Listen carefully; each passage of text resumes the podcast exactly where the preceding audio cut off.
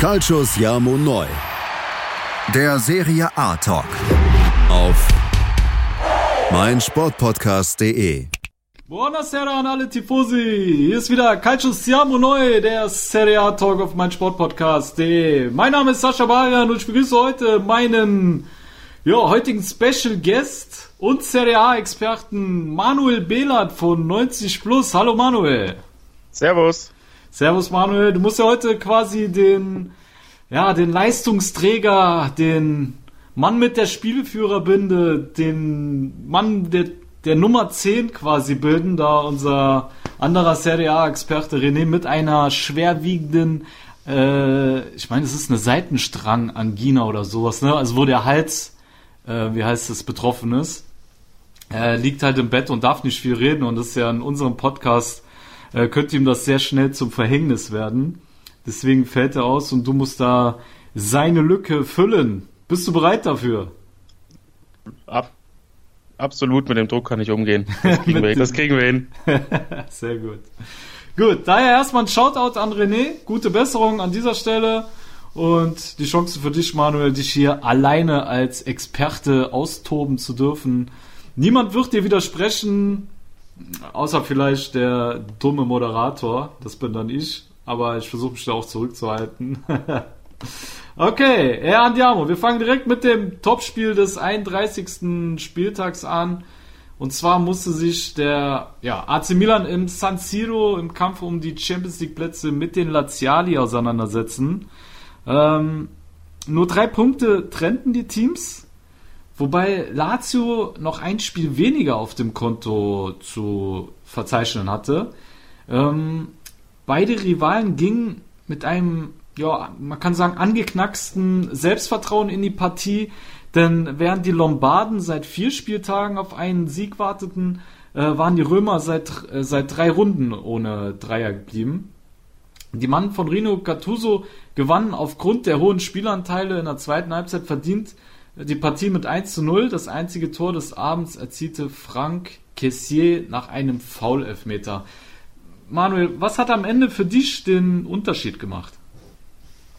Ja, es war eigentlich tatsächlich äh, nicht viel, was da den Unterschied gemacht hat. Es war ein recht enges Spiel. Ähm, ja, Lazio kam relativ gut rein, hatte ich so das Gefühl. Ähm, Gerade Korea ähm, war sehr, sehr gut, hat gleich eine Chance von Immobile aufgelegt, ähm, hat auch die zweite Chance selbst gehabt. Also er ist mhm jemand, der schon in Sevilla ähm, hat er mir immer sehr gut gefallen, mhm. auch gegen Bayern in der Champions League. Das ist so ein richtig nerviger Gegenspieler. Also wenn, wenn der, wenn der einen gegnerischen Team spielt, das ist jemand, der immer, der sich gerne mal fallen lässt, der gerne auch mal ein bisschen provoziert. Aber davon abgesehen natürlich fußballerisch auf einem ziemlich hohen Level war früher in der Serie A war er noch ziemlich ineffizient. Jetzt in mhm. Sevilla hat er da ein bisschen draufgepackt, finde ich. Mhm. Ähm, jetzt, ja, Milan hat sich dann aber ein bisschen reingefunden, kam dann ein bisschen mehr ins, ins Spiel, hat ein bisschen mehr Ballbesitz gehabt, hat am Ende dann auch deutlich bessere Ballbesitzwerte. Ähm, die erste gute Chance hatte Milan dann auch nach einer Zeit, als dann ähm, als dann Piatek auf Suso ähm, abgelegt hat. Ja, und dann hatte Suso natürlich eine gute Chance, als Piatek ihm den Ball ähm, abgelegt hat und dann drüber geschossen hat. Ähm, die zweite Phase von der ersten Halbzeit ging dann schon an Milan. Ähm, Piatek hat noch vorbeigeköpft, Chalanolo hatte noch einen sehr guten Distanzschuss. Ähm, es waren dann Kleinigkeiten, die entscheidend waren in der zweiten Halbzeit. Also einerseits natürlich die Auswechslung von Korea, die einen wirklichen Bruch äh, in das Spiel gebracht hat von Lazio und andererseits dann eben, dass Milan am Ende dann noch ein bisschen zulegen konnte hm. und eben die eine Riesenchance, die sich Milan dann geboten hat, durch den Elfmeter auch verwandelt hat. Hm. Okay. Also hast du quasi auch schon meine zweite Frage beantwortet, weil ich dir eigentlich die Frage stellen wollte, ob der verletzungsbedingte oder die verletzungsbedingte Auswechslung von Korea ähm, einen kleinen Bruch ins Spiel gebracht hat. Das, äh, die Frage hast du ja schon damit beantwortet, weil Caicedo war eigentlich nicht in der Lage, ihn adäquat zu ersetzen. Absolut ja. nicht. Ähm, Caicedo ist ja eher so ein physischer Spielertyp, nicht so ein umtriebiger, wie es Korea ist. Ähm, mhm. Ich hätte, man hätte es vielleicht ein bisschen anders lösen können. Also ich weiß nicht, ähm, was Inzaghi da jetzt sich gedacht hat. Ich denke, ähm, man hat ja gesehen, dass es sehr gut funktioniert hat mit diesem, mit diesem Spielertypen Korea, der so rund um Immobile herumspielt. Man hätte vielleicht auch einen zentralen Mittelfeldspieler bringen können, ähm, Cataldi oder Parolo und dann Luis Alberto, der das ja früher auch so gespielt hat. Richtig. In, in einer ähnlichen, äh, hätte ihn eins nach vorne ziehen können. Richtig. Er hat eine ähnliche Spielanlage wie Korea. Ich denke, das wäre, weil das bis dahin einfach auf spielerischer Ebene so gut ähm, funktioniert hat, hätte es einfach mehr Entlastung gebracht, auch ein bisschen mehr Ballsicherheit, weil ähm, Kai Sedo ist ein bisschen ja, ein eindimensionalerer Spielertyp, als es die anderen beiden sind. Und dementsprechend, ähm, ja, war das vielleicht ein taktischer Fehler, denke ich. Ähm, ich weiß auch nicht, äh, man hat jetzt auch nicht so viel Flanken von Lazio gesehen, dass man jetzt sagen könnte, man hätte jetzt mit Caicedo unbedingt den physischen Spielertypen gebraucht. Mhm. Ähm, zumal ja auch noch mit Marusic rechts einer fehlt, der da ein bisschen Dampf macht. Ähm, mhm. Romulo ist da jetzt auch nicht so einer, der seine Stärken unbedingt in der Offensive hat, auch wenn er eine Torchance hatte. Ähm, mhm. Aber ja, das ging, das ging auf jeden Fall nicht auf, der Wechsel. Mhm. Ja, über die Außen sind die tatsächlich sehr selten durchgebrochen, weil sie auch meist in, in der Unterzahl agieren mussten im 3-5-2. Das ist natürlich ein Problem. Hatte Milan ja auch schon gegen Juve sehr gut gemacht, als sie im 3-5-2 aufgelaufen sind. Und ähm, da hast du schon recht, da war Caicedos Einwechslung wirklich ein bisschen fragwürdig gewesen. Gut, ähm, kommen wir auf zwei strittige Situationen zu sprechen, denn die Leistung von Referee äh, Gianluca Rocchi wurde ja schon ziemlich kontrovers in den Medien diskutiert. Äh, zum einen ähm, der Elfmeter, der, den Cassie anschließend äh, verwandelt hat. Äh, dem Ganzen ist ein Foul von äh, Riza Dormisi an Matteo Musaccio vorausgegangen. Ähm, war es aus deiner Sicht ein Elber oder hättest du weiterlaufen lassen? Ja, war schon eher ein Elfmeter. Also es ist ähm, eine Situation, glaube ich, in der Dormisi unglaublich ungeschickt da reingeht. Ähm, hm. Der Bodycheck war recht klar. Ähm, die Notwendigkeit habe ich auch überhaupt nicht gesehen, weil ähm, der Ball ja eher nach außen mitgenommen wird und äh, Musako den ja überhaupt nicht unter Kontrolle hat. Der nimmt ihn ja vorher, hat ihn glaube ich im Kopf gespielt oder mit der Schulter, ich glaube im Kopf war es. Mhm. Und dann, dann kam der Bodycheck. Also da war jetzt keine Situation, wo unmittelbar Gefahr entsteht, weil selbst in der Zeit, bis der Ball irgendwie auf dem Boden ist und Musakio ihn schießen kann, ähm, hat. Domisi immer noch die Chance, ohne den Bodycheck jetzt irgendwie seinen Körper da zwischen Mann und äh, Ball zu bringen. Mhm. Also allein die Notwendigkeit der Aktion habe ich nicht gesehen. Mhm. Dementsprechend, ähm, wie gesagt, es wäre erstmal keine Gefahr gewesen. Da, da, war ein wirklich blödes Foul und äh, den Elfmeter kann man auf jeden Fall geben, ja. Mhm. Und was sagst du zu dem äh, angeblichen Handspiel von Acerbi paar Minuten vorher, als Rocky auch auf den Punkt ähm, verwiesen hat, aber dann äh, durch den Video Assistant äh, Referee das Ganze storniert wurde? War das für ja. ein Elber? Ja, Handspiele sind ja immer so eine Sache. Ähm, wir ja. diskutieren das auch, auch äh, bei uns in, bei 90 Plus relativ häufig. Mhm. Ähm, es ist verdammt schwer. Ähm, für mich tendenziell auch kein Elfmeter. Mhm. Also da kann ich dem Schiedsrichter schon folgen, den konnte ich tatsächlich in vielen kniffligen Situationen folgen. Mhm. Okay, gut. Ähm, andere strittige Szene, äh, da echauffierte sich vor allem ähm, Lazios Direttore Sport Signore Iglitare, früher auch mal beim ersten FC Kaiserslautern aktiv, ähm, über den Unparteiischen, dass der Klärungsversuch von Ricardo Rodriguez gegen äh, Milinkovic Savic ein klarer Elfer für ihn war. Wie siehst du die Entscheidung, äh, Manuel? Ja, also in, in realer Geschwindigkeit Hätte ich auch gesagt, Elfmeter. Also es sah schon, sah schon sehr danach aus, als hätte er ihn wirklich getroffen, vor allem weil bei der Kameraeinstellung auch noch der ähm, Körper von einem anderen Verteidiger da den Ball verdeckt. Mhm. Ähm, dann bei der bei der Wiederholung hat man dann gesehen, äh, Rodriguez geht schon extremes Risiko äh, ja. bei der ganzen bei der ganzen Sache. Also ähm, es hätte ähm, wenn er ein bisschen, wenn er wirklich einen Millimeter oder eine Millisekunde zu spät kommt, gibt das Elfmeter, aber so tatsächlich spielt er den Ball. Und ähm, auch da kann ich tatsächlich dem Schiedsrichter folgen, dass man sich da als äh, als Lazio-Angehöriger ähm, betrogen fühlt, gerade weil es eben in der Nachspielzeit war und Milan auch einen Elfmeter bekommen hatte vorher. Ähm, das kann ich nachvollziehen. Ich denke auch, dass man da auch wütend war, vor allem weil man eben sich so eine gute Ausgangsposition verspielt hat. Mit einem mhm. Punkt wäre man, wie, wie, du eben schon angesprochen hast, weiter drei Punkte dahinter, hätte ein Spiel weniger, wäre so mittendrin. Mhm. Ja. Ähm, aber für mich äh, kein Elfmeter. Also das spielt ein Ball, ich meine, wenn er danach noch wirklich umgeräumt hätte und ihm dermaßen vors Knie getreten hätte, dann hätten wir noch darüber diskutieren können, aber so nicht. Ja. Also ich muss sagen, auf den ersten Blick habe ich auch gedacht, das ist ein ganz klarer Elber, habe ich auch zu meinen Kumpels gesagt, so ja, das ist Elber auf jeden Fall. Aber dann, wie du selber sagst, in der Zeitlupe sieht man wirklich, dass er den Ball spielt und äh, wenn man auch genau hinguckt, hat Rodriguez den Ball fast blind gespielt, weil äh, er hat den Ball gar nicht mehr gesehen, er hat nur noch aus Reflex nachgetreten, hat den Ball dann tatsächlich noch erwischt und äh, erwischt dann erst SMS. Also von daher hat er den Ball zuerst gespielt und dann erst den Körper und ja, deswegen kann man dann wirklich auch sagen, dass es kein Elber war. Aber ja, wenn man es von den Rängen aus gesehen hat, wie Iglitare, dann ja, kann man schon, kann ich es auch nachvollziehen, dass er sich da beschwert. Ähm, Im Vorfeld der Partie gab es zwischen Acerbi und Bakayoko ein kleines, ja, soll man es nennen, Social Media Battle. Äh, der Italiener twitterte äh, unter anderem, äh, dass äh, Lazio besser sei als Milan und dass man die Rossoneri schlagen werde. Und äh, der Franzose antwortete daraufhin lediglich mit, wir sehen uns am Samstag. Nach dem Spiel hielten dann Kessier und Bakayoko demonstrativ das Trikot des Innenverteidigers vor der Kurve hoch und machten sich damit ja, über Acerbi lustig, kann man sagen. Ähm, Acerbi war dann hinterher äh, bisschen sauer über die Geste, weil er ja eigentlich sein Trikot ähm, getauscht hat, um die Fehde zu beenden. Und dann, ja, seiner Meinung nach eine respektlose Aktion der beiden äh, Milan-Spieler. Wie siehst du die, äh, wie siehst du die Aktion der beiden auf moralischer Ebene? Ja, man, gut, man kann sich auch über alles aufregen. Also es war jetzt, ich fand es jetzt nicht so unfassbar dramatisch. Also natürlich kann man dann schon sagen, gerade wenn sie vorher irgendwie noch ein paar Worte gewechselt haben beim Trikottauschen, das beendet haben, dass man dann vielleicht nochmal eher hätte, auf, wenn man das, wenn das Ganze auf Social Media beginnt, dass man dann vielleicht hätte auf Social Media auch nochmal ein bisschen nachtreten können oder sowas. Mhm. Ähm, aber äh, da gibt's tatsächlich schlimmere Sachen. Also ähm, da wurde jetzt keiner unfassbar beleidigt oder sowas. Ähm, mhm. Wie gesagt, ich hätte es vielleicht eher dann auf der Social Media Ebene belassen, ähm, zumal vermutlich auch die Hälfte der Fans da überhaupt nicht, nicht wusste, was, was da jetzt genau äh, Sache war. Natürlich ging das durch die Medien auch schon vorher, aber ähm, trotzdem mhm. kriegt sowas nicht jeder mit. Also mhm. ja, hätte vielleicht auf der Social Media Ebene bleiben können. Also angenommen, die beiden würden jetzt gesperrt werden, weil ähm, die, äh, der italienische Verband ermittelt gegen die beiden, äh, dann könntest du es nicht nachvollziehen?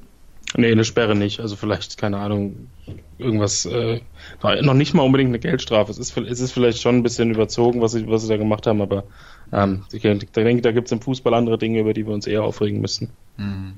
Okay. Ja, der eine oder andere sagt, es wäre eine respektlose Aktion. Ähm, da Acerbi halt auch vorher wirklich das Trikot eben aus Respekt getauscht hat mit äh, Bakayoko. Das kann ich irgendwo auch nachvollziehen, auch wenn ich selber Milanista bin. Aber andererseits denke ich mir halt auch, das sind so junge Menschen, ne? gerade Kessier und Bakayoko sind beide noch sehr, sehr jung und ja, wer hat früher keine Fehler gemacht. Ne? Ich denke auch, dass er so joke-mäßig gemeint war und ähm, Klar, wenn man dann so ein emotionales Spiel verliert, was ja schon sehr emotional geführt wurde auch, wenn man sich die teilweise sehr aggressiven Aktionen ansieht, ja, dann kann man das schon irgendwo nachvollziehen, dass das dann auch extrem wehtut, ne? Und man deswegen vielleicht auch nachtritt. Gut. Dann ähm, lass uns mal allgemein um äh, das Rennen um die Champions League Plätze sprechen, Manuel. Es war ja schon äh, sehr lange nicht mehr so eng in der Serie A wie dieses Jahr. Äh, selbst der Toro hat theoretisch noch Chancen, in die Königsklasse einzuziehen. Ähm, wenn du dir das Restprogramm ansiehst, der, der ganzen Clubs, die noch die internationalen Ränge belegen können, ähm, was denkst du, wer, wer macht am Ende das Rennen? Also Inter natürlich auf Platz 3 jetzt schon ein bisschen Vorsprung, haben ja auf die Roma schon sechs Punkte. Mhm. Ähm, Inter hat auch ein Restprogramm, das ist allerdings sehr, sehr knifflig. Also die spielen jetzt als nächstes erstmal gegen die Roma, dann spielen sie gegen die Juventus. Juventus ist zwar schon fix Meister, aber das heißt ja nichts. Ähm, mhm. Zumal äh, Inter kurz vor Ende auch noch gegen Neapel spielt. Also da warten noch einige Kracher auf Inter. Also wenn die jetzt gegen die Roma verlieren, dann mhm. kann es natürlich nochmal sehr eng werden. Mhm. Ähm, sollte, sollte Inter da gewinnen, sind sie natürlich durch. Vor ähm, allem die Roma ja auch jetzt mit äh, zwei Siegen in Folge. Genau, die kommen und die ja? hängen ja auch dann direkt hinter, hinter Milan. Also die haben ja auch mhm. nur einen Punkt Rückstand auf Platz 4 und die Roma hat ein Restprogramm. Das ist, abgesehen von Inter und Juve, ist das mit Cagliari, Genua, Sassuolo und Parma schon machbar. Mhm. Aber die kleine Info noch für dich. Äh, ich weiß nicht, ob du es mitbekommen hast. Ist heute erst äh, rausgekommen. Der Rossi fällt wahrscheinlich den Rest genau, der Saison fällt, aus. Ne? Das habe ich, das habe ich mitbekommen. Ja, das könnte ja. gerade für das Spiel gegen Internet ziemliche Schwächung sein. Ich denke, ja. so Kaliber wie äh, Sassuolo oder Parma sollte man auch ohne De Rossi hinbekommen. Milan mhm. hat auch vom Programm her, denke ich, ähm, erstmal könnte der Sieg jetzt gegen Lazio nochmal einen Schub geben. Andererseits spielen sie halt eben auch noch, haben noch Parma, Bologna, Frosinone, da sind auch noch Kaliber dabei. Also ich, mich würde es nicht wundern, wenn es tatsächlich so bleibt auf Platz 3 und 4, dass Inter und Milan das schaffen. Mhm. Ähm, aber besonders Atalanta, äh, würde ich sagen, traue ich in dieser Saison alles zu. Gerade mhm. in, ihren, in ihren Heimspielen sind sie unfassbar stark. Also ich schaue die, ja. schau die sehr gerne. Ich spiele ja heute Abend noch gegen Empoli. Genau. Ähm, ist jetzt fängt glaube ich gerade an. Genau. Äh, wenn sie das gewinnen, sind sie wieder punktgleich mit Milan und mhm. haben auch noch ein Restprogramm. Klar, da ist noch Neapel dabei, da ist Lazio dabei, da ist Juve dabei, aber ja, wir wissen alle, wie, wie heimstark Atalanta sein kann und dass sich Atalanta auch auswärts äh, in, in der Rückrunde mitunter recht gut präsentiert hat. Mhm. Ähm, Torino und Lazio traue ich es eher nicht zu, auch wenn Lazio noch, wie du gesagt hast, das, das äh, Nachholspiel gegen Udine, äh, mhm. meine ich, im, im Hinter... Im, genau, genau, gegen Udine. Das ist das Nachholspiel. Ansonsten haben sie auch ein ja, ein Programm mit Sampdoria, spielen noch direkt gegen Atalanta, noch direkt gegen Torino. Also da nehmen sich alle so ein bisschen gegenseitig die Punkte weg, mhm. so dass ich davon ausgehe, dass es bei Inter und, und Milan bleibt. Mhm. Und am ehesten traue ich es Atalanta tatsächlich zu, da am Ende noch, weil die haben ja keinen Druck. Die, wenn die Sechster werden oder so, ist, ist auch egal. Also die können einfach frei aufspielen. Mhm. Okay. Ja, muss auch sagen, Atalanta ist wirklich eine richtige Tormaschine in der Serie A. Haben auch äh, die meisten Tore erzielt in der höchsten italienischen Spielklasse und sind zu Hause wirklich eine richtige Bestie. Inter hat jetzt natürlich auch Glück gehabt, dass äh, Duvan Zapata gefehlt hat am letzten Spieltag. Absolut, äh, das ist super, super, also äh, super Stürmer in der Saison. Ja. Ist äh, eigentlich ein beeindruckender nur Quagliarella, finde ich, was, was er in seinem Alter zeigt. Aber was Duvan Zapata, er hat einen Lauf, das ist sensationell, also. Ja, ist Wahnsinn, ne? Denkst du, das ist eine Eintagsfliege bei dem? Also, dass es nur so ein äh, One-Season-Wunder äh, quasi ist? Oder meinst du, da steckt schon mehr dahinter? Bei ja, kann schon, kann schon sein, dass er dann noch mal, dass er jetzt äh, noch ein paar Jahre hatte. Es gibt viele, viele Stürmer, die erst ähm, relativ spät so richtig ähm, durchgestartet sind. Von, mhm. Das kann durchaus sein, dass er jetzt drei, vier Jahre äh, trifft, wie er will. Also, das traue ich ihm durchaus zu. Mhm. Okay. Und ähm, wenn wir jetzt gerade über Inter noch reden, ähm, Inter hat ja gegen Frosinone auswärts äh, mit 3 zu 1 gewonnen, was ja eigentlich eine klare Sache für die Nerazzurri war.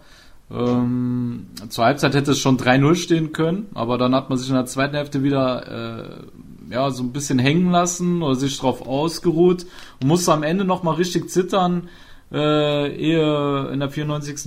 Minute dann ähm, Matthias Vecino nach Vorlage von Icardi, ja, von Icardi, das 3 zu 1 und die drei Punkte dann besiegelte. Wie ist deine Meinung ähm, zu der Fehde mit Icardi? Ja, das ist schon ein bisschen anstrengend zu verfolgen. Also ja, ähm, ja. ich weiß nicht, er bringt natürlich, wenn er wenn er spielt, bringt er in den meisten Fällen gute Leistung, ist, ist ein Torgarant, ähm, mhm. ist jemand, der Spiele entscheiden kann. Aber ich glaube, auf Dauer ist es für Inter vielleicht klüger, das Geld zu kassieren. Mhm. Ähm, Im Sommer vielleicht ja noch durch, ja, man kann das ja immer ein bisschen äh, steuern, ein bisschen, ähm, ein bisschen das, den Preis hochtreiben, versuchen da das Maximum rauszuholen. Mhm. Ähm, ich habe nicht so das Gefühl, dass, dass Icardi jetzt mit vollem Herzen unbedingt die nächsten Jahre bei Inter spielen will. Mhm. Ähm, äh, über die Beraterin brauchen wir ja ohnehin keine Worte verlieren. Meine, das ist, ja. das ist ein, ein, ein, ein Theater sondergleichen und das war es ja schon, war es ja schon früher in etwas kleinteiliger, aber jetzt, was die Saison da abgeht, ähm, hm. Ich verfolge es jetzt nicht so unfassbar intensiv, aber ähm, all das, was man so, was man so liest, ähm, das ja, ist ein Unruheherd und ich denke, das kann, kann Inter nicht gebrauchen. Ähm, ich wüsste aber echt noch nicht viele Clubs, wo er jetzt hingehen könnte. Also klar, viele suchen Stürmer, aber ähm, ich denke nicht, dass, dass äh, jemand sagt, ja, okay, den Stürmer mit der Frau, den, die, die, dieses Gesamtpaket holen wir uns einfach mal für 60, 70 Millionen. Ja, ähm, die Wander, die tust du halt mit verpflichten, das ist das ja, Problem, ne? Genau, da, da, ich kann jetzt auch nicht vorstellen, also Real Madrid soll ja, äh, die, wurden ja immer wieder mit dem in Verbindung gebracht, die sollen ja Jovic als Priorität ausgegeben haben. Ähm, Ach, steht also der jetzt bei Real auch auf dem Zettel? Ich habe nur Barcelona gelesen. Ja, Real auch, Real auch. Ah, okay. Die ihn sogar schon zur Priorität auserkoren haben, aber das wow. ist ja, wer, wenn Real Madrid äh, ankündigt, im Sommer äh, diverse Transfers zu tätigen, da wird dann noch jeder, der drei Pässe gerade ausspielen kann, mit denen in Verbindung gebracht. Aber äh, nee, also Icardi, ich denke, ich denke, für Inter wäre es besser, wenn er wechselt und ich glaube für ihn persönlich auch. Hm. Ich sehe jetzt Inter auch nicht, die werden jetzt Balletti behalten, ähm, weil sie es sich gar nicht leisten können, irgendwie Konte zu verpflichten. Dann gehen die, die, das Geld, was sie eigentlich für Transfers ausgeben müssten, ginge dann auf den Trainer, weil es der kassiert dann noch eine Abfindung sondergleichen. Hm. Und, ähm, nee, das kann ich mir nicht vorstellen. Ich denke, ähm, dass das Inter ihn abgeben wird. Hm. Und dann schauen wir mal. Okay. Ja, so gesehen kann man ja eigentlich auch mit der Arbeit Spallettis äh, zufrieden sein, wenn man sich ansieht, was da alles im Umfeld abgeht und er trotzdem Inter noch um Platz 3 gehalten hat. Und ich finde, da äh, brauchst du wirklich äh, sehr, sehr, soll ich sagen, sehr, sehr hohe soziale Intelligenz und Fingerspitzengefühl, das Boot dann wirklich auf diesem unruhigen Wasser äh, auf Kurs zu halten. Das stimmt allerdings, ja. Ich, natürlich hatte man sich ein bisschen mehr vorgestellt von, von Saisonbeginn an. Man wollte so ein bisschen ja, äh, mit Neapel versuchen, Juve zu jagen, aber Juve ist A nicht zu jagen und B ähm, mhm. spielt Neapel ja auch tatsächlich eine relativ konstante Saison, ähm, sodass ja. Platz 3 in, in, Italien jetzt kein Drama für Inter ist. Das größere Drama ist es, glaube ich, gewesen, gegen ähm, Eintracht Frankfurt aus der Europa League auszuscheiden. Ja, gut. Weil das, das so ein bisschen am Selbstverständnis gekratzt hat. Äh, ja. Muss man auch sagen, dass ähm, Inter natürlich nicht in Bestbesetzung so aufgelaufen ist. Das äh, hat Frankfurt auch in die Karten gespielt, aber sollte trotz alledem keine Entschuldigung sein. Ne? Ja, die waren schon echt, äh, gerade zu Hause nicht, war Inter echt nicht gut. Also. Nee, nee, das stimmt. In der Phase waren sie auch in der Liga nicht gut drauf und dann kam Frankfurt auch noch in einer sensationellen Form. Genau, das kam auch noch dazu. Ja? Und die drei Büffel da vorne, die, ja, da haben sich schon so einige schwer getan gegen ja. die SGE, ne? Absolut. Gut, Manuel, lass uns mal eine kleine Pause machen, damit äh, hier keiner einen Hörsturz kriegt oder so. Ich glaube, wir sind jetzt locker schon 20 Minuten dran. Machen wir eine kleine Pause und danach äh, kommen wir dann zur alten Dame, liebe Tifosi. Bis gleich bei Calcio Siamo Noi, der Serie A Talk auf meinsportpodcast.de. Schatz, ich bin neu verliebt. Was? Drüben. Das ist er. Aber das ist ein Auto. Ja, eben. Mit ihm habe ich alles richtig gemacht. Wunschauto einfach kaufen, verkaufen oder leasen. Bei Autoscout24. Alles richtig gemacht. Die komplette Welt des Sports. Wann und wo du willst. Auf meinsportpodcast.de Sportplatz mit Malta Asmus und Andreas Thies. Täglich neue Podcasts aus der Welt des Sports. Von Airhockey bis Zehnkampf. Berichterstattungen, Interviews und Fakten. Sportplatz auf meinsportpodcast.de. So, liebe Tifosi, da seid ihr wieder bei Calcio Siamo Noi, der Serie A Talk auf meinsportpodcast.de. Und wir machen weiter mit dem italienischen Rekordmeister. Und zwar verlor dieser nicht unverdient mit 1 zu 2 bei Spal Ferrara. Jedoch bleibt zu berücksichtigen, dass äh, Massimiliano Allegri den ja, enorm jungen Talenten um beispielsweise Innenverteidiger Paolo Gozzi, 17 Jahre jung, dann der Mittelfeldspieler Grigorius Castagnos, 21 Jahre jung, Hans Nicolussi Caviglia, 18 Jahre jung und Stürmer Steffi Mavididi, 20 Jahre jung, zum Debüt verhalf und somit eher ja, mit, mit einer vermeintlich, vermeintlichen B11 auflief. Äh, dieser brillierte jedoch wieder einmal ein Mann, und zwar Mois Keen. Er traf zu seinem sechsten Saisontor im achten Spiel, was gleichermaßen bedeutet, dass er jetzt sogar besser schon als Juve-Legende Alessandro Del Piero bei den Bianconeri gestartet ist. Manuel, was erwartest du dir in Zukunft von Juves Rohdiamant? Also ich finde ihn wirklich, find ihn wirklich sehr gut. Hat einen enormen Zug zum Tor. Ähm, man merkt schon, ist sehr, sehr spielintelligent. Ähm, hat am Anfang bei seinen ersten Einsätzen natürlich diese, diese typische Nervosität gezeigt, die so ein junger Spieler eben zeigt. Aber ich denke, ja. ähm, in, den, in den Anlagen sieht man schon, dass er ähm, dass er was kann. Ich finde auch, ich finde es auch gut, dass er in den letzten Wochen so oft spielt, ähm, mhm. weil, weil Stürmer brauchen Selbstvertrauen, Stürmer brauchen Spiele, Stürmer brauchen Tore. Mhm. Ähm, es hilft denen nichts, irgendwie nur zu trainieren. Das sieht man jetzt auch bei, ist jetzt ein anderer, komplett anderer Spielertyp, das sieht man ganz gut bei Alex Isak von Borussia Dortmund, der bei Dortmund überhaupt nicht gespielt hat.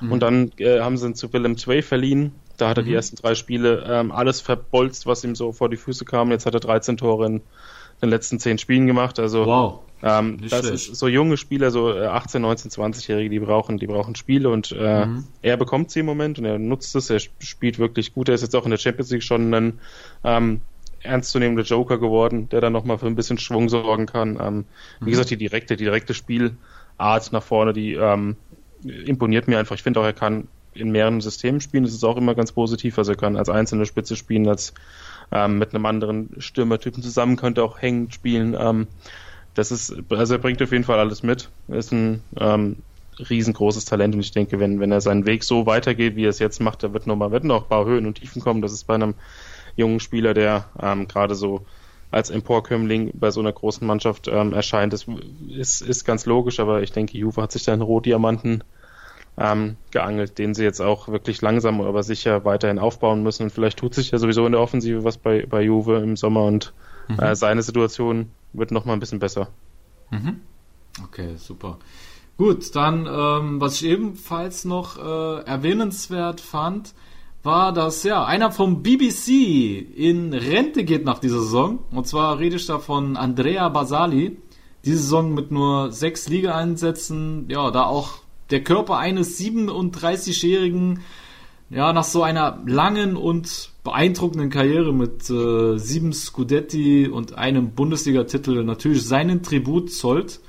Ähm, was denkst du mal, wie schwer wiegt das Karriereende der Juve-Legende für den italienischen Rekordmeister? Ja, sportlich nicht, das ist klar. Aber ähm, so, so Spielertypen, ähm, die sich komplett hinten anstellen, die dann am Ende in ihren letzten Jahren auch ja teilweise eher nur noch einen leistungsbezogenen Vertrag haben, die nicht meckern, wenn sie auf der Tribüne sitzen, aber dann trotzdem Leistung bringen können. Ähm, das ist ganz wichtig. So, so Spieler brauchst du immer und ich finde es auch immer legitim, wenn solche älteren Spieler längere Zeit bei einem Verein waren und dann auch am Ende ähm, ja noch mal durch das letzte Jahr so quasi durchgeschleppt werden. Ähm, mhm. Das ist, finde ich, auch immer eine gute Geste vom Verein, ähm, mhm. bevor man ihn dann komplett aussortiert und er sich nochmal woanders äh, beweisen muss. Wie gesagt, er spielt kaum, aber ich denke, so ein Basali ähm, ist im Training wichtig, er ist, er ist für die, fürs Mannschaftsklima wichtig, er ist für die jungen Spieler wichtig. Ähm, und das machen, machen ja viele äh, große Teams. Ich meine, ähm, bei Bayern ist es auch so der Fall gewesen, dass Robben und Ribery jetzt, obwohl sie qualitativ nicht mehr immer das abliefern können, was sie mal konnten, ähm, da nochmal durch das letzte Jahr durchgeschleppt wurden. Ähm, mhm. Und um dann einen verdienten Abgang zu bekommen, ich weiß nicht, ähm, Basali hört komplett auf, ne? Ähm, ja. Da ist, da ist Schluss. Ähm, ja, liegt absolute ähm, große Karriere. Ich denke, wie gesagt, menschlich wird der Verlust ähm, größer sein. Ich habe jetzt noch nichts gehört, ob der vielleicht in irgendeiner Art und Weise eine Rolle im Verein übernimmt. Ähm. Ja, doch, Allegri ähm, hat schon angedeutet, dass er ihn gerne in seinem Trainerteam äh, aufnehmen würde. Ja, sowas ist immer wunderbar. Genau, und er war auch, wie du selber schon angedeutet hast, äh, ist er menschlich äh, sehr wichtig, ist in der Kabine sehr wichtig, deswegen war er auch beim Auswärtsspiel äh, in Ajax dabei gewesen, obwohl er jetzt selber nicht gespielt hat. Aber da er halt in der Kabine so wichtig ist, ist er mitgeflogen. Also das hast du schon richtig äh, analysiert. Und wie gesagt, Allegri hätte ihn gerne in seinem Trainerteam für die nächste Saison. Ja, das kann ich absolut nachvollziehen. Das finde ich auch gut. Also wenn, wenn sich Basali das vorstellen kann, absolut. Mhm. Genau. Ja, und ähm, trotz der Lobeshymnen auf die beiden äh, musste die Meisterschaftsfeier nun ein weiteres Mal verschoben werden. die Luft scheint in der Liga raus zu sein. Und ja, da hat sich äh, Bologna-Coach äh, Mihailovic zu Wort gemeldet und äh, monierte die Experimentierfreude Allegris, da es ja seiner Meinung nach äh, schon so eine Art Wettbewerbsverzerrung sei, da sein Team selbst gegen den Abstieg kämpft. Ähm, schließt du dich dem Serben an oder findest du, dass das Verhalten Allegris, die jungen Spieler an die erste Mannschaft ranzuführen, legitim ist? Beides, ehrlich gesagt. Also ich kann, ich kann A nachvollziehen, wenn sich da jetzt ein Trainer, der ähm, sich im Abstiegskampf befindet, aufregt, weil mhm. ähm, ja, da kann ja gar kein Spielrhythmus drin sein, wenn man ähm, Spieler ähm, auf dem Platz hat, die teilweise ähm, noch gar nicht gespielt haben, die unfassbar jung sind, die in der Besetzung noch nie so zusammengespielt haben. Mhm. Ähm, dass das Juve da patzt oder verliert, damit musste man nicht rechnen, aber es konnte passieren, das wusste man bei der Aufstellung. Ähm, ich kann da, wie gesagt, den Bologna-Trainer vollkommen verstehen. Mhm. Ähm, ich hätte mich da wahrscheinlich auch aufgeregt, aber es gibt ja keine Pflicht, ähm, immer die elf besten Spieler auf den Platz zu schicken. Man muss, man muss auch ähm, langfristig denken, ob Juve jetzt die Meisterschaft hier gewinnt oder im nächsten Spiel, ist für sie im Prinzip egal. Mhm. Ähm, und man hat eben, wie gesagt, das unfassbar schwere Spiel gegen Ajax jetzt vor der Brust und das Hinspiel war schon extrem kräftezehrend. Da wird auch der eine oder andere mit einer Blessur rausgegangen sein, zumal äh, Juve momentan sowieso ein bisschen auf dem Zahnfleisch geht und einige Verletzungen hat. Ähm, ja, ist ja, nicht, ist ja nicht so, dass sie jetzt wirklich ähm, einfach mal 12, 13 Spiele rausgenommen haben, sondern es war ja wirklich so, dass da, dass da sehr viele verletzt oder angeschlagen waren. Ja. Ähm, von daher fand ich es legitim, dass man da kein Risiko eingeht. Aber wie gesagt, ähm, ich kann auch nachvollziehen, dass man sich darüber aufregt. Hm. Okay. Ja, du hast es schon richtig angesprochen. Ähm, natürlich geht es auch um Regeneration. Und ähm, daher kommen wir jetzt mal auf äh, Juves Champions League Auftritt zu sprechen. Ich meine, ähm, zum einen der Scudetto ist ja dieses Jahr relativ früh entschieden. Ja, wir, wir gehen mal davon aus, dass nächste Woche Feierabend ist. Und ähm, erfahrungsgemäß kann man ja sagen, dass Mannschaften, die relativ früh in der Saison schon Meister werden, nachher in der Champions League ordentlich Trouble haben. Hashtag Bayern München, sage ich jetzt mal, unter Guardiola damals sehr früh Meister geworden und in der Champions League ist, hat man es dann nicht bis äh, zum Titel geschafft. Ähm, äh, was denkst du? Meinst du, das spielt eine Rolle nachher? Ah, das ist immer schwer zu sagen. Also es gibt, es, es hat, hat immer verschiedene Gründe, warum man dann ausscheidet. Also bei Pep Guardiola war es ähm, so, dass, dass, dass er tatsächlich, ähm, klar, in einem Jahr war ein Spannungsabfall zu sehen, in den anderen beiden Jahren hatte man aber echt ähm, einmal unfassbare Verletzungsprobleme, als es gegen Barca ging und Barca hat in dem in der Phase wirklich alles kurz und klein geschossen und gegen Atletico hat man wahrscheinlich das beste K.O.-Spiel zu Hause gemacht, das man in den letzten 10, 15 Jahren gemacht hat, abgesehen stimmt, von dem 4-0 ja. gegen Barca. Ja. Also das, das war jetzt nicht mit dem Spannungsabfall zu erklären. Mhm. Ähm, aber das kann natürlich so der, der Fall sein, dass man da ähm, ja, so ein klein bisschen aus diesem Rhythmus kommt, aber das ähm, ist auch immer eine Sache des Trainers. Also der kann das Ganze, der muss die Mannschaft heiß machen. Ich finde, ähm, Allegri hat jetzt schon in dieser Saison gezeigt, dass die Mannschaft auch in schwächeren Phasen dann zu Höchstleistungen zu treiben ist. Das war vor allem dann im Rückspiel gegen Atletico sichtbar. Nach dem Hinspiel, nach dem 2-0, habe ich nicht mehr an Juve geglaubt, ehrlich gesagt. Ich habe gedacht, ich habe gedacht, Atletico schießt ein Tor in Turin irgendwie, mhm. weil das, das, ist ja, das ist ja die Attitüde von Atletico, gut verteidigen und irgendwie ein Tor schießen. Ja. Und ich hätte nicht gedacht, dass das Juve da so mental stark ist. Mhm. Aber diese mentale Stärke, die haben sie sich im Sommer ja auch einiges kosten lassen. das stimmt, ja. Absolut. Aber die wenigsten haben an Juve geglaubt. Also der Juve hat uns da wirklich alle überrascht. Ähm, okay, wie fandest du äh, die Performance in Amsterdam und äh, was erwartest du von La Vecchia Signora im Rückspiel des äh, Champions League Viertelfinals gegen Ajax? Zumal ähm, jetzt heute auch noch bekannt geworden ist, dass Chiellini äh, verletzungsbedingt das Rückspiel verpassen wird gegen den holländischen Rekordmeister. Das wird sau schwer für, für Juve. Also das Hinspiel war ähm, nach einer schon, schon sofort zu sehen, das war Ajax Fußball in Perfektion. Also sie waren unfassbar ähm, pressingresistent im eigenen Ballbesitz. Ajax hat dann auch Juve sehr gut zugestellt, ähm, hat den Spielaufbau mhm. gar nicht wirken lassen, hat sehr schnell kombiniert, hat versucht immer sehr schnell die Spitze zu spielen. Also gerade die Dreier-Offensive aus Tadic, Ziyech und Neres ist so fluide da vorne, ist so viel Bewegung. Ähm, mhm das schafft man als Defensivreihe gar nicht, sich darauf einzustellen. Selbst so eine erfahrene Defensive wie Juve hat da Schwierigkeiten.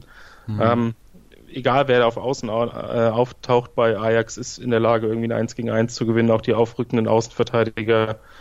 Ähm, dem, da, deswegen ist auch gerade von Vorteil, dass äh, für Juve, dass da einer fehlt. Ähm, ich glaube, Tagliafico ist gesperrt, ähm, meine mhm. ich, hätte ich. Und ja, das, das, das, ist natürlich ein Vorteil. Da wird vielleicht blind äh, links rausrücken, der jetzt auch kein Sprinter ist. Mhm. Ähm, oder sie lösen es anders, aber das ist äh, auf jeden Fall eine Schwächung. Ich denke, dass, dass ähm, das Spiel aber ab, absolut noch nicht entschieden ist. Ich meine, Ajax hat in München 1-1 gespielt, Ajax hat in ähm, Madrid, nee, hat, hat da zu Hause gegen Madrid 1-1 gespielt, mhm. ähm, hat dann in Madrid Real komplett zerlegt. Also Ajax ähm, ist auswärts gerade in der Champions League in dieser Saison finde ich äh, fast genauso spielstark, wenn nicht noch spielstärker als zu Hause. Mhm. Ähm, vor allem, wenn sie dann irgendwann Räume bekommen. Ich meine, für Juve ist das Hinspielergebnis jetzt erstmal in Ordnung. Mhm. Haben Auswärtstor geschossen, haben auch gesehen, wo Ajax verwundbar ist, weil das ist nämlich tatsächlich der Fall. Das hat man mhm. auch gegen Bayern gesehen, da habe ich sie zweimal über 90 Minuten gesehen. Das heißt, sieht man auch immer wieder in der Liga. Mhm. So, so gut Ajax auch nach vorne spielt, so verwundbar sind sie mitunter auch defensiv, auch wenn Delikt ein überragender Verteidiger ist, auch wenn ähm, die Defensive ähm, ja sehr gut organisiert ist, aber diese, dieser permanente Offensivgedanke, den Ajax eben nur mal verfolgt, der bringt auch ein gewisses Risiko mit sich und ich denke, ähm, ein Real in seiner derzeit wirklich katastrophalen Form konnte das nicht, nicht im Ansatz ausnutzen im Rückspiel. Mhm. Ähm, aber Juve ist durchaus in der Lage, das zu Hause dann eben zu nutzen. Mhm. Vor allem, weil Juve jetzt auch so unfassbar brennt für diesen Champions League-Titel. Ähm, das ist so das große Ziel, was Allegri noch hat. Ich denke, national, der würde auch gerne mal auf eine Meisterschaft verzichten, wenn er dafür mal die Champions League hochhalten dürfte mit, ja, mit Juve.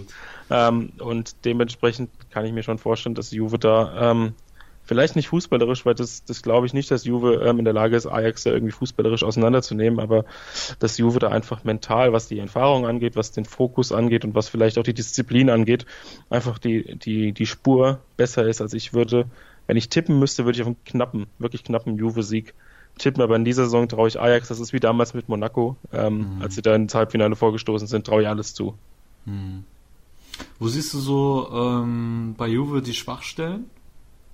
Ja, es ist, ähm, ich finde, das so grundsätzlich das Mittelfeld, ähm, die Besetzung im Mittelfeld überzeugt mich nicht. So die, die Verbindung zwischen Mittelfeld und Offensive ähm, ist jetzt egal, wer spielt. Hm. Ähm, mir fehlt so die, das, das gewisse Etwas im Mittelfeld. Also Pjanic ist ein, ist ein super, super Kicker auf jeden Fall. Hm. Aber ansonsten ist mir da viel, ähm, relativ viel Box-to-Box, relativ viel ähm, Dynamik, aber ein bisschen, bisschen wenig Struktur. Also manchmal schafft es Juve nicht. Das war in Madrid der Fall, das war auch im Hinspiel der Fall so ein bisschen das Spiel mal zu kontrollieren. Also da hängt dann viel an Pjanic. Das mhm. ähm, war dann im Hinspiel auch so, dass er dann angelaufen wurde und teilweise wirklich ein bisschen in die Hektik getrieben wurde. Ähm, ich finde auch der Chiellini-Ausfall könnte da ähm, eine Rolle spielen, wobei ich ähm, Rugani jetzt auch als wirklich guten Verteidiger sehe. Also das sollte das Problem nicht sein. Also ähm, er hat auch, Rugani hat wirklich eine sehr, sehr starke Partie gemacht gegen Ajax, war sehr, ja. sehr zweikampfstark.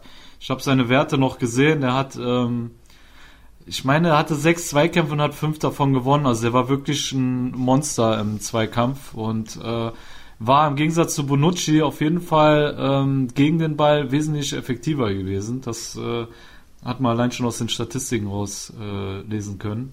Ja, man muss halt, sehen, ob, man muss halt sehen, ob irgendwie, ähm, ob er De Gilio vielleicht bringt, weil Cancelo im Hinspiel Schwierigkeiten hatte defensiv. Ja, ähm, ja. Da muss Allegri auch so ein bisschen die Mischung finden, denke ich. Also so bisschen nach vorne spielen muss man auf jeden Fall, um Ajax auch zu, mhm. zu fordern. Man muss auch vor allem die eigene Defensive stabil bekommen, weil ähm, wenn Ajax da 1 zu 0 in Führung geht, ähm, dann hat Juve den Druck und muss irgendwann Räume öffnen. Ich meine, sie ja. können, können das mit dem kontrolliert nach vorne spielen. Das ja. haben sie gegen Atletico gezeigt. Ähm, und sie haben natürlich Ronaldo in der Spitze, aber es gibt so durchaus ein paar Ansatzpunkte für Ajax. Mhm. Ähm, besonders wenn, wenn mal ähm, das Pressing funktioniert, wenn, wenn Juve einen Ball verliert, ja. Ähm, dann ganz schnell zielstrebig nach vorne zu spielen, weil den Druck hat ganz gewiss nicht Ajax. Also sie können einfach ihr Spiel von vorne, von der ersten bis zur letzten Minute durchziehen. Ich fand auch beeindruckend im Hinspiel, ähm, hat Ten Hag kurz vor dem Ende einfach mal einen ganz, ganz jungen Spieler reingeschmissen, dessen einziger Auftrag es offensichtlich gewesen ist, in dem letzten Konter Ronaldo umzulegen. Äh, damit, damit Was ihm auch gelungen ist. Ja, ja, klar, dass ich die gelbe Karte abgeholt Ich weiß nicht, ob er am Ball war, das glaube ich, äh, ich glaube einmal war er vielleicht am Ball, aber der hat eigentlich nur... Der hat sogar äh, fast noch ein Tor geschossen, ne? Der, war, der, der hatte der kurz vor Ende noch eine riesen Torchance, das kommt noch dazu. Aber ja, das, das zeigt eigentlich, wo der Weg äh, bei Ajax hingeht. Also ja. die sehen das jetzt als Abenteuer und fahren da morgen mit richtig viel Bock äh, nach Turin und, und mhm. schauen einfach mal, was bei rumkommt. Die spielen einfach nach vorne und das muss Juve irgendwie abstellen. Die müssen denen die Spielfreude nehmen, vielleicht auch, mhm. vielleicht auch ein bisschen faulen, vielleicht ein bisschen das Tempo rausnehmen, auch einfach mal so ein bisschen das ganze Ajax-Spiel beruhigen. Ich denke, das ist so der Schlüssel zum Sieg, weil ein Tor schießen sie sowieso Juve. Ronaldo, Ronaldo schießt sowieso ein Tor mit, mit ähm, wie heißt das, äh, das Ajax-Spiel beruhigen, das war ein richtiger Ansatz von dir. Allegri hat auch gemeint nach dem Spiel, dass er extra ähm, eine halbe Stunde vor Schluss ähm, eher spielstarke Spieler eingewechselt hat, um äh, mehr Ballbesitz zu generieren und Ajax einfach nicht die Pille zu überlassen. Ne? Und ich glaube, dass das vielleicht auch der richtige Weg ist im Rückspiel, dass man eben ähm, das Zepter selber in die Hand nimmt und ähm, Ajax so ein bisschen verhungern lässt. Ne? Und wie du selber sagst, dass man sie auch mehr fordert. Ähm, sich hinten reinzustellen, auch wenn ein Kilini fehlt, klar, kann man irgendwo nachvollziehen, falls der Gedanke da ist, aber zu Hause darf sich eigentlich als Juventus Turin nicht hinten reinstellen. Nee, so wirklich ein, gutes, gutes Risiko, eine gute Mischung aus Defensive und Offensive. Einfach, ähm, ja. wenn Ajax den Ball hat, versuchen, sich tatsächlich zurückzuziehen, mhm. nicht so unfassbar ins Pressing zu gehen, weil das Ajax einfach auch aushebeln kann. Ich denke gerade, ähm, Frankie de Jong, was er mit dem Ball äh, veranstalten kann. Ja, ähm, sensationell. Auch Delikt spielt da hinten raus aus der Defensive, aus der Innenverteidigung, 50 Meter Pässe, ja. den, aus, den Außen in den Fuß, also da muss Juve wirklich wachsam sein. Ja. Das Ding ist halt, Ajax kann auch, wenn sie mal schlecht ins Spiel kommen, irgendwie in fünf Minuten zwei Torchancen sich rausspielen und dann sind sie mhm. auf einmal drin im Spiel. Mhm. Also das wird, es wird anders als Atletico. Also Atletico hat ja in Turin extrem ängstlich gespielt, hatte ich so das Gefühl, mhm. weil sie einfach ähm, gedacht haben, ja, wir, wir verteidigen jetzt, das können wir. Mhm. Und, und wusste dann überhaupt nicht, wo der Schlüssel ist, ähm, als Juve dann das 2 zu 0 geschossen hat. Selbst nach dem 3 zu 0 von Juve hat, hat Atletico ja nichts gemacht. Da, da ja. war ja überhaupt nichts. Und das wird, das wird so nicht der Fall sein. Also Juve wird extrem viele Phasen äh, erleben, denke ich, im Spiel, in denen sie leiden müssen, in denen sie den Ball hinterherlaufen. Das gefällt ihnen ja überhaupt nicht. Mhm. Ähm, da wird es auch ein bisschen auf Ronaldo ankommen, weil der hat ja auch häufig mal so die etwas lustlose Phase da vorne. Ähm, da haben wir vor ein paar Wochen drüber geredet, als wir das Spitzenspiel gegen Neapel analysiert genau, haben. Da stand genau. er da am Mittelkreis, hat die Hände äh, in den Hüften gestellt und ähm, hat gar nichts gemacht. Also das geht überhaupt nicht. Das, da, da mhm. müssen auch die Offensivspieler schon angreifen, weil wenn du Licht ähm, blind De Jong nicht unter Druck setzt oder Van de Beek, wenn der sich mal fallen lässt, dann mhm. spielen die das von hinten einfach eiskalt raus und vorne mhm. sind sie immer in der Lage, Tore zu schießen. Deswegen, mhm. ähm, das wird taktisch schon eine Herausforderung für Allegri. Ja, aber ich meine das Gefühl zu haben, dass Ronaldo in der Champions League etwas motivierter ist und da auch gegen den Ball arbeitet. Absolut, ja. Allegri, er, ja, Allegri hat halt, erlauben. ja, richtig. Allegri hat ja auch im Hinspiel schon dafür gesorgt, äh, beispielsweise die Räume von äh, De Jong. Äh, ich meine, Bernardeschi war ständig bei ihm und hat ihn gestört im Spielaufbau, so dass er da weniger auffällig war, wie er es sonst eigentlich ist. Und äh, ich denke, dass Allegri sich da schon was Besonderes einfallen lässt. Ich bin auf jeden Fall gespannt. Wird wirklich mit Sicherheit ein, ein sehr niveauvolles äh, Rückspiel äh, im Champions League Viertelfinale. Ich kann es kaum erwarten, äh, die Partie zu sehen. Gut, ähm, dann würde ich sagen, machen wir da einen Deckel drauf auf die Partie und kommen zu den übrigen Ergebnissen. Schnitt. Ähm, ich wollte jetzt einfach nur die restlichen äh, Spiele durchgehen. Falls ja. hast du zu irgendeinem Spiel noch äh, was ich zu sagen, damit ich Bescheid weiß? Nee, ansonsten habe ich tatsächlich nichts gesehen. Okay, gut. Falls dir irgendwas einfällt, ich mache manchmal dann so ein bisschen Pause, dann kannst du sagen, wenn ich sehe, da kommt nichts, mache ich aber weiter im Programm. Ja, ja klar. Alles klar, gut. Schnitt. Und zwar spielte die Roma zu Hause gegen Udinese Calcio und gewann mit 1 zu 0 durch das Tor von Edin Dzeko nach absoluter Weltklasse Vorarbeit von Stefan El Sharawi. Den musst du erstmal so spielen, wie der Pharao das gemacht hat. Äh, 22 Spiele hat der Pharao jetzt auf dem Konto und 12 Scorer-Punkte hat er bisher gesammelt.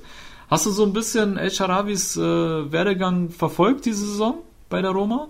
Ja, so ein bisschen. Also die Roma hat sowieso ein paar interessante Flügelspieler. Ähm, auch ja. Inder oder Kluivert. Kluivert habe ich bei Ajax schon verfolgt.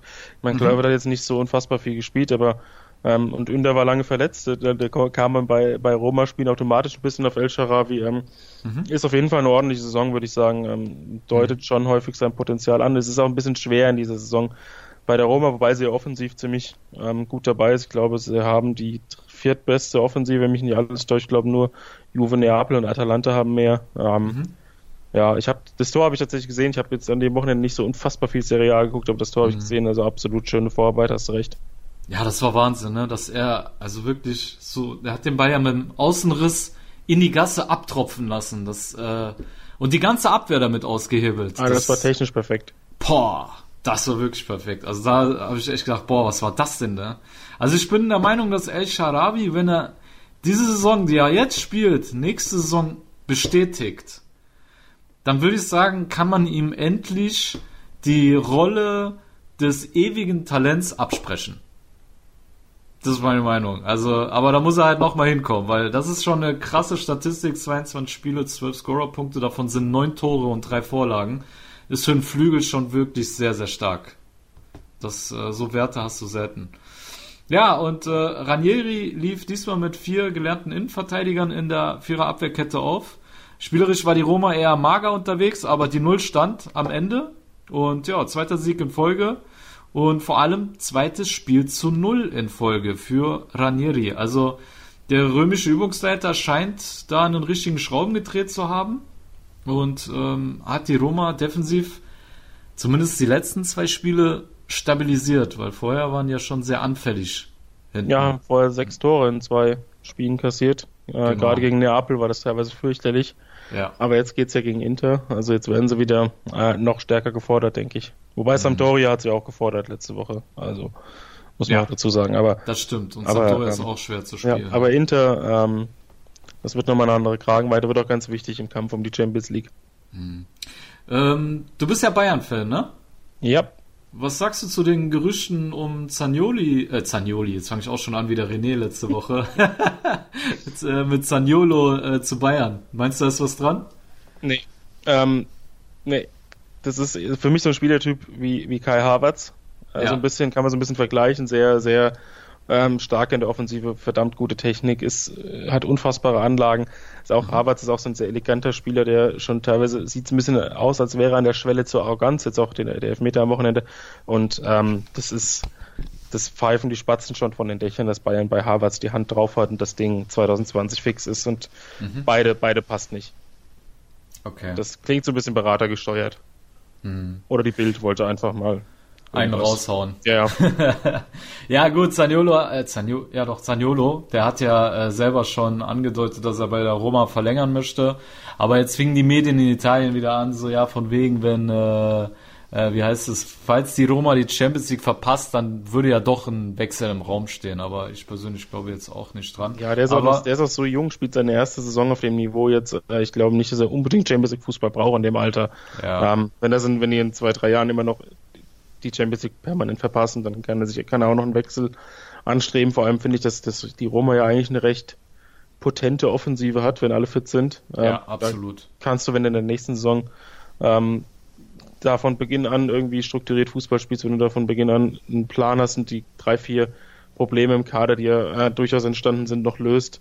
Mhm. Ähm, vor allem auf der Torwartposition. Also Olsen macht mich fertig.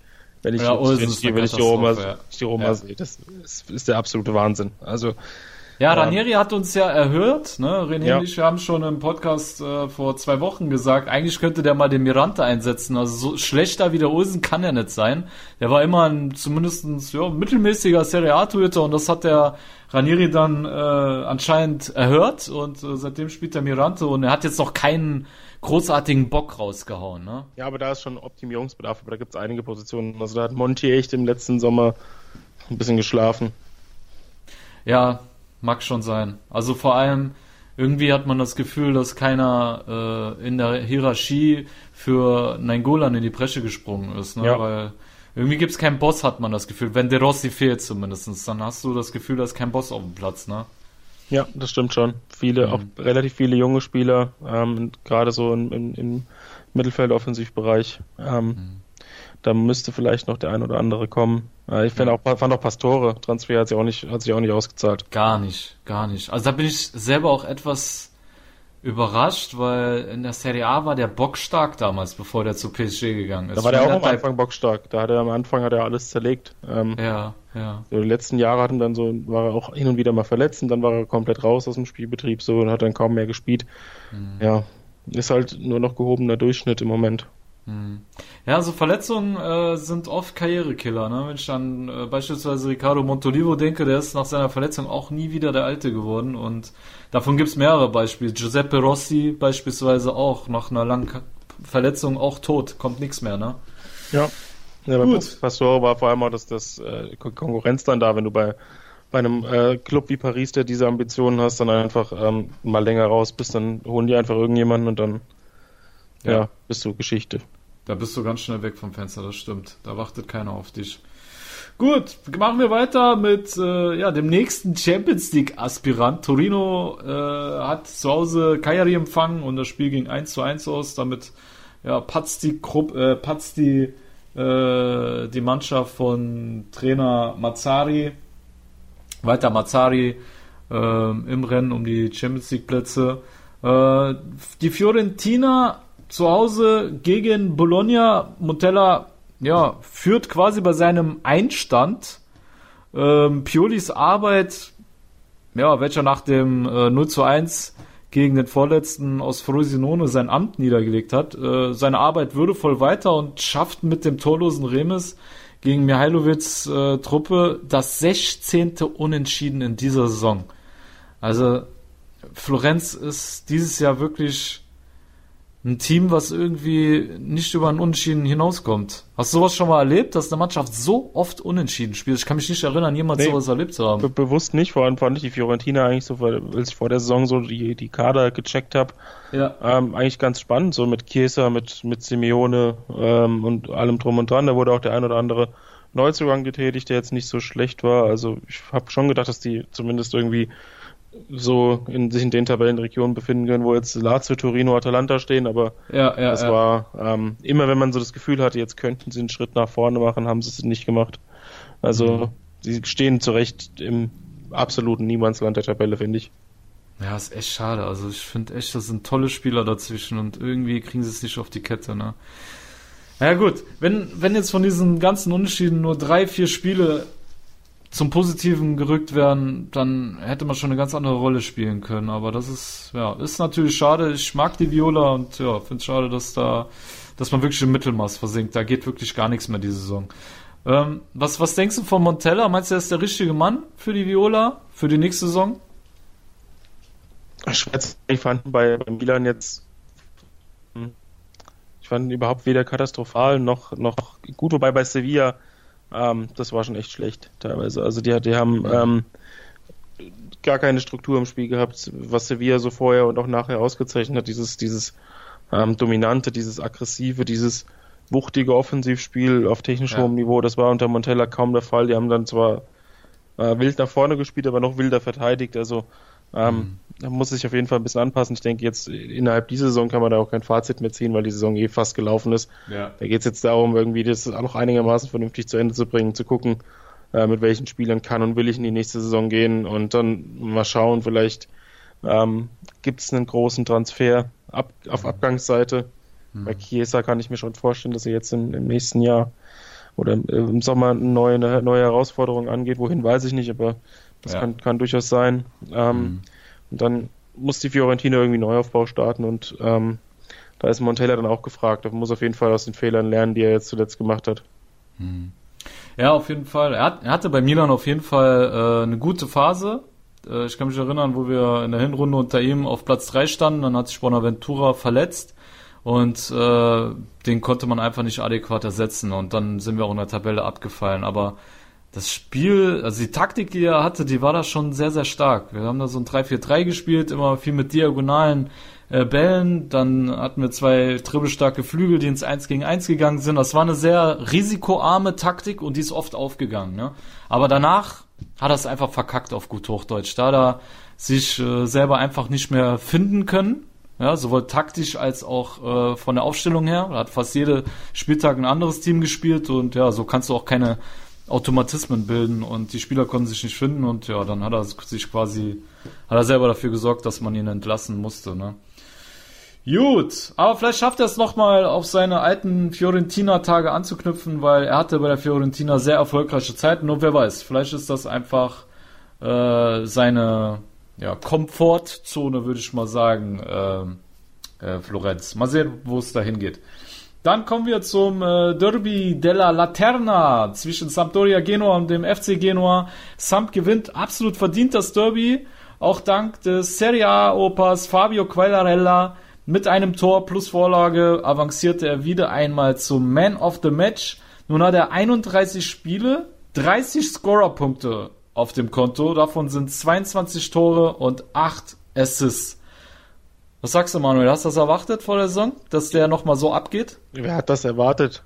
Der erinnert, der erinnert mich irgendwie immer so ein bisschen jetzt in den, Al- äh, auf, den, auf seine alten Tage an Antonio Di Natale.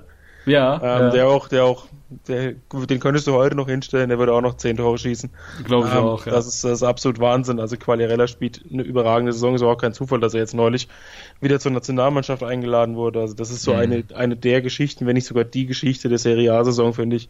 Ähm, Mhm. ist absolut beeindruckend. Ja, absolut. Vor allem, da der Schuh ja eh drückt in der Squadra Azzurra, äh, kommt quasi seine Renaissance als Spieler genau richtig, äh, muss man sagen. Und äh, was auch bemerkenswert ist, der spielt ja auch fast, ja, schon ziemlich viele Partien äh, über 90 Minuten und das mit, mit einem Alter von 36. Das ist schon auch körperlich äh, sehr, sehr anspruchsvoll, was der alte Mann da leistet. Ne? Das So. stimmt, ja. Ja. Dann kommen wir zur nächsten Partie. Sassuolo gegen Parma endet 0 zu 0. Kleiner Funfact am Rande. Andrea Consili hält einen Foul-Elfmeter und spielt mit den Nero Verde zu 0. Für dich wahrscheinlich, den Funfact verstehst du wahrscheinlich nicht, aber René und ich, wir machen uns oft über äh, Andrea Consigli lustig, weil er wirklich einer der schlechtesten äh, Serie A-Torhüter gibt, äh, ist, die, die wir seit Jahren gesehen haben. Der hat wirklich sehr, sehr viel Bockmist gebaut äh, in dieser Saison und dann ist wirklich schon äh, bemerkenswert, wenn der mal zu Null spielt und dann noch einen Elfer hält. Das äh, einer der wenigen Lichtmomente äh, diese Saison für den Tormann von Sassuolo. Und ja, dann kommen wir auch schon zur letzten Partie. Chievo Verona, das Schlusslicht, verliert zu Hause mit 1 zu 3 gegen den Calcio Napoli. Zwar sorgt dieser dafür, dass die alte Dame noch nicht feiern darf. Kulibali steigert aber mit seinem Doppelpack seinen ohnehin exorbitanten Marktwert, der jetzt schon, glaube ich, 150 Millionen beträgt. Hast du das mitbekommen? Ja, ja, der ist ja, äh, der wird auch gejagt von, von allen so. Äh, Manchester ja. United hat da die, die Finger drauf, die wollen ja jeden Top-Transfer in der Innenverteidigung tätigen und ja. irgendwo ähm, wird die Schmerzgrenze bei De Laurentiis sein. Ich glaube, die ist irgendwie knapp unter dreistellig, könnte ich mir jetzt so mhm. vorstellen, weil Neapel mhm. auch einfach, ähm, die sind jetzt finanziell jetzt auch nicht auf Rosen gebettet und ich denke schon, dass Ancelotti Bock hat, in der nächsten Saison noch ein bisschen anzugreifen. Ähm, mhm. Gleichermaßen sich dann den Abwehrchef rausreißen zu lassen. Ja. Das ist jetzt auch nicht überragend, weil gerade Albiol kommt auch in ein gewisses Alter. Ähm, ja. Ansonsten sieht es da ein bisschen dünn aus. Ähm, klar, Maximovic ist gut.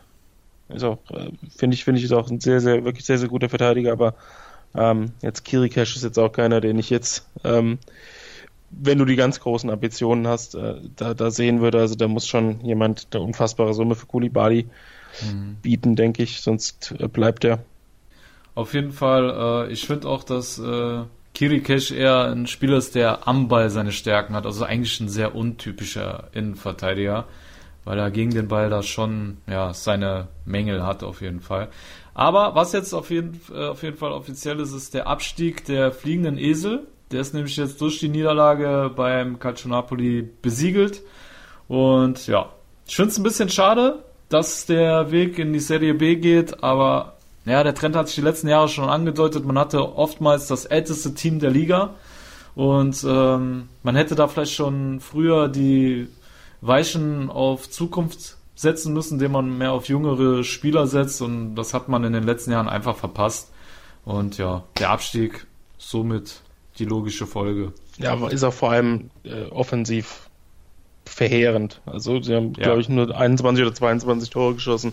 Ja. Ähm, das ist das kann man in der Bundesliga so mit Hannover, Nürnberg vergleichen. Das sind einfach, mhm. da, da, fehlt die Qualität. Wenn du dann defensiv noch äh, um die 70 Gegentore kassierst, dann fehlt es einfach an allen Enden mhm. und Ecken und Enden. So rum geht's an, ja. an Qualität. Richtig. Ja, Kevo ist einfach, ähm, die hatten auch schon eine Taktik, wo du vorne einfach meist in Unterzahl bist und äh, defensiv hast du aber auch nicht gut genug gestanden. Also es war wirklich, es hat überall, überall waren Mängel gewesen. Das, da hättest jetzt keine Ahnung, hätte äh, José Mourinho hinstellen können, der hätte mit denen nicht die Klasse gehalten. Also das war einfach nicht so ähm, zu verhindern, den Abstieg. Aber ja, man lernt aus seinen Fehlern, man hat äh, auch schon einigen Talenten, ähm, wie heißt es, äh, das Vertrauen geschenkt und sie mal von Anfang an spielen gelassen und vielleicht ist das der Kurs für auch äh, direkt wieder aus der Serie B aufzusteigen. Also das werden wir auf jeden Fall im Auge behalten. Und ja, dann würde ich sagen, Manuel, machen wir den Podcast an dieser Stelle dicht. Ja? Dann kannst du dir noch äh, Arsenal reinziehen. Und Jawohl. ich ziehe mir Atalanta gegen Empoli rein, Leute. Und ja, dann würde ich sagen, äh, hört ihr uns nächste Woche wieder. Hoffentlich wieder mit einem wiedergenesenen René Steinhuber. Und ja, liebe Tifosi, dann würde ich sagen, haltet euch wacker. Bis nächste Woche. Alla prossima. Bis dann. Ciao. Schatz, ich bin neu verliebt. Was? Drüben. Das ist er. Aber das ist ein Auto. Ja, eben. Mit ihm habe ich alles richtig gemacht. Wunschauto einfach kaufen, verkaufen oder leasen. Bei Autoscout24. Alles richtig gemacht. Calcius Jamo Neu. Der Serie A Talk. Auf meinsportpodcast.de. Willkommen bei meinsportpodcast.de. Wir sind Podcast. Wir bieten euch die größte Auswahl an Sportpodcasts, die der deutschsprachige Raum so zu bieten hat. Über 20 Sportarten, mehr als 45 Podcast-Serien, über 9000 veröffentlichte Podcasts und über 5 Millionen Podcast-Downloads allein im Jahr 2018. Wir sind Podcast. Wir sind meinsportpodcast.de. Schatz, ich bin neu verliebt. Was? Da drüben. Das ist er. Aber das ist ein Auto. Ja, eben. Mit ihm habe ich alles richtig gemacht. Wunschauto einfach kaufen, verkaufen oder leasen. Bei Autoscout24. Alles richtig gemacht.